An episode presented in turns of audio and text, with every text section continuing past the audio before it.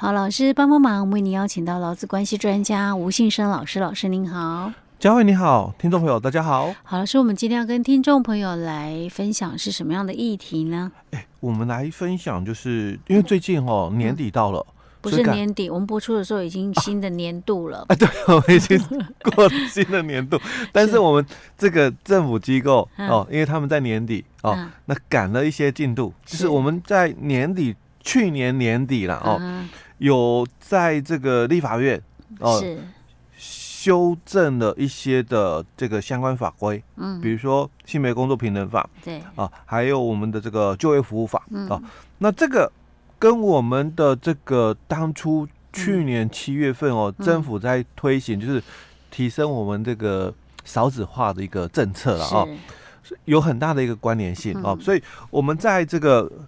性别工作平等法的一个部分哦，嗯、我们在去年的十二月二十八号哦，有立法三读通过了哦，性别工作平等法的一些部分条文哦，那主要就是针对我们刚刚提到的哦，就是提高这个这个生育率的一个部分哦。是。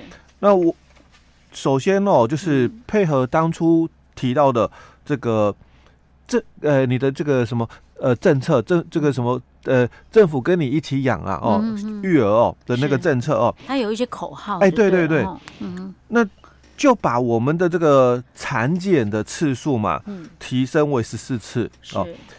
那既然产检提高为十四次嘛，当然我们的这个产检假就应该要增加，因为当初的这个产检假五天哦，就是依据。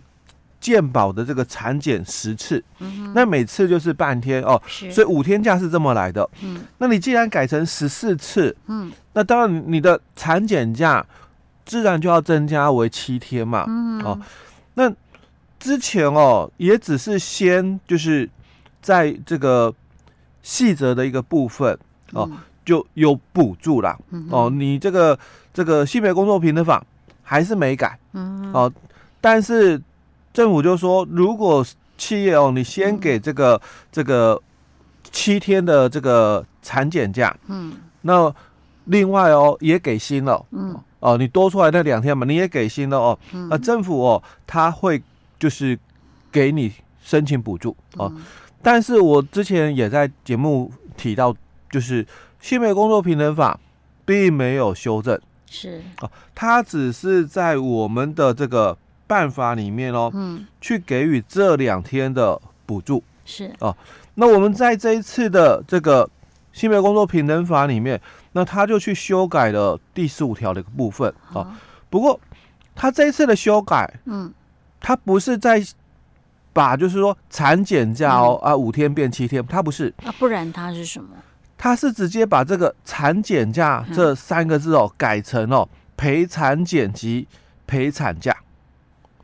陪产检及陪产假，所以也可以陪哦。就 之前的话，嗯、之前的话，嗯、之前的话，我们是陪产假，嗯啊，那以前的话，嗯，是这个有这个产检假，嗯哦，以前的话是有产检假。等一下，老师，我现在有点搞不太懂。产检假我们是指孕妇嘛，对不对？女性老公。对啊，陪产的话就是指配偶，他的配偶、伴侣啦。哈。哎，对。那，那所以这里要所以把它弄清楚，不要混淆了。嗯、因为我讲以前的法规，嗯、因为这个是立法院刚通过，嗯、因为二十八号刚通过哦，是所以这个法规哦，修正后的法规还没看到。嗯、不过是从媒体的讯息拿到的，因为之前拿到的版本太多，因为立法院的修正哦，不同党团有不同的这个修正版本哦，嗯、所以我们还没有拿到，就是说最。后的那个修正的版本这样，嗯、那只是从法规哦，就是新闻、嗯、新闻的一个讯息拿拿到的哦。那看起来就是，在我们性别工作平等法的这个第十五条，我们以前是针对哦女性劳工，嗯，那你做产检嘛，是，那你有产检假嘛，嗯，那你的配偶，嗯。他是在你生小孩的时候，生小孩的时候有产有产陪产假，哎，对，有陪产假啊。但是我们之前也讲过，嗯，好像会有就是嗯。陪产检假出来，哦哦，我们之前在节目有讲过啊，哦，好像会有这个陪产检假，每次到了这个选举快到了，大概这个就是一个福利出出来了哦。是，那确实在这次的修法里面也多了这一个，所以他的本来的陪产假，它修正为陪产检及陪产假，也就是说你这几天呢，你可以陪产检，也可以陪产，就对了。哎。就是在这两个部分都有原来的哦，都有原来的五天，嗯。哦变七天，因为我们的女性劳工她有产检假，嗯，那五天变七天，是。我们的这个配偶，嗯，她有这个产检假，嗯哦，也是由这个五天哦，嗯变七天，只是他把这个用词的一个部分，嗯哦改成。本来的这个产检假，嗯，哦，跟这个陪产假哦，他改成就是产检假跟陪产检及陪产假。老师啊，我先不管那个孕妇的部分，嗯、我要我们管的是配偶的部分。对，现在就是增加是配偶。对，那啊，配偶的话就是从原来的只有陪产假，嗯，五天，嗯。改成七天是，但是这个用词也不再叫做陪产假，嗯，而是陪产检及陪产假。意思就是说，他这七天他可以去陪那个他的配偶去产检，嗯，也可以在配偶生小孩的时候请，都可以啦。哎，但是就是总共七天的意思吧，对，对不对？等于说，跟我们当初的预期，嗯，哦、呃，以为应该是另外有一个，另外有一个就是。陪产检假，然后又有一个叫做本来的陪产假嘛，哦，它不是了，它把它合并了，是。哦，两个合并了，那把它从五天嗯。变成七天哦，但是两个都变了，因为本来的这个产检假哦也是五天嘛，嗯，那本来的这个陪产假哦也是五天，那这两个假同时都变成七天了，嗯，那。七天当然一样都是有薪水，嗯，只是说为了不增加这个雇主的负担，嗯，那你多出来的这两天哦，不管是产检假哦，五天变七天，这个陪产假改成了陪产检及陪产假嘛，那也是五天变七天哦哦，那多出来的部分呐，哦，就是政府补助，嗯哼，企业你给了钱，嗯哦，但是。你可以跟政府哦来申请补助哦，所以针对这一段，等一下我们再来做一些的 Q&A 的一个部分厘清哦，让呃我们听众朋友会更了解哦。嗯，那第二个修改了十九条这个部分哦，我们以前这个性别工作平等法里面哦，我们有一个就是工时调整哦，那但是哦，他提到的是你必须是在受雇哦。三十人以上公司才有适用哦。你可以跟雇主来协商调整，每天减少一个小时的工作时间，或者是调整你的工作时间，弹性调整哦。那你减少的部分没有薪水的，这是以前的规定。但是这一次就把那个人数的那个门槛嗯。删掉了。是。哦，就是他不限制说一定要满三十个人以上的企业才可以，不要再限制了，因为嗯。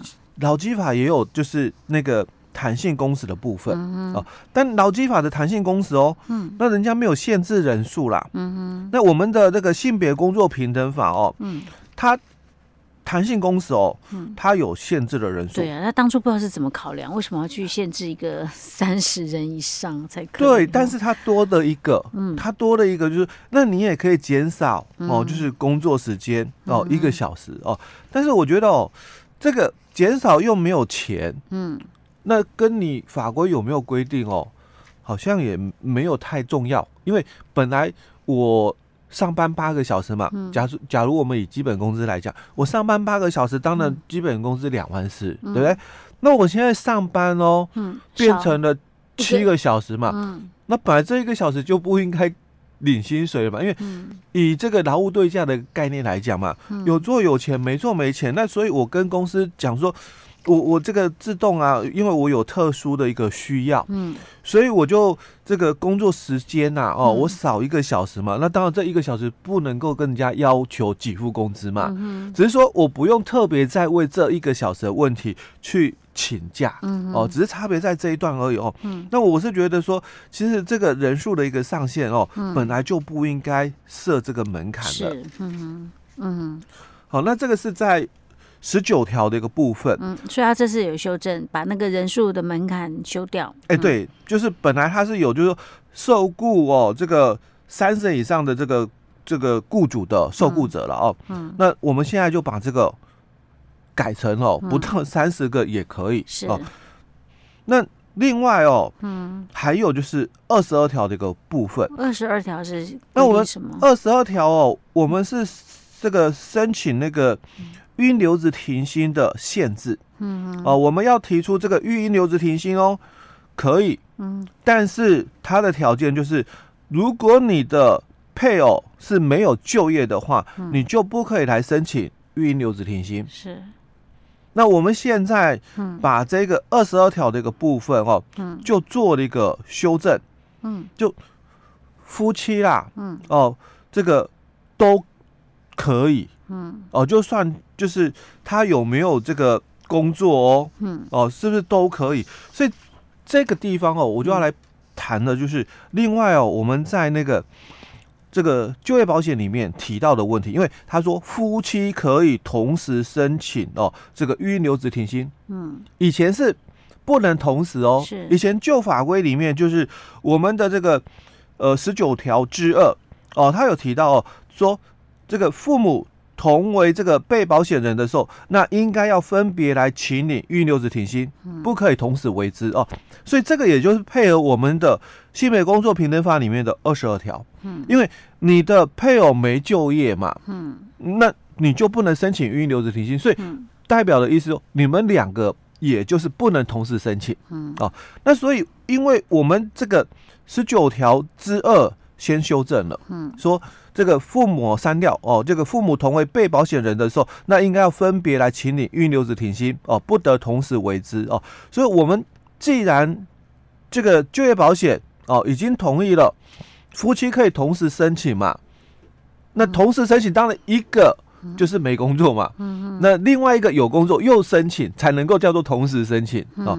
所以当然，我们的性别工作平等法的二十二条，它一定要配合修正啊。嗯，然后你不修正的话，那就抵触到这个就业。保险法里面的这个十九条之二了，嗯、哦，所以我们也删除了二十二条的规定。是，那不管你配偶是不是就业啦，嗯、哦，那也不需要再有正当理由，反正你们自己评估、嗯、哦，你要同时申请都可以。嗯嗯，是 OK 好，所以这是呃最最近那个立法院才三读通过修正这个性别工作平等法的这个部分嘛，对不对？老师、嗯，我们今天先讲到这里。好。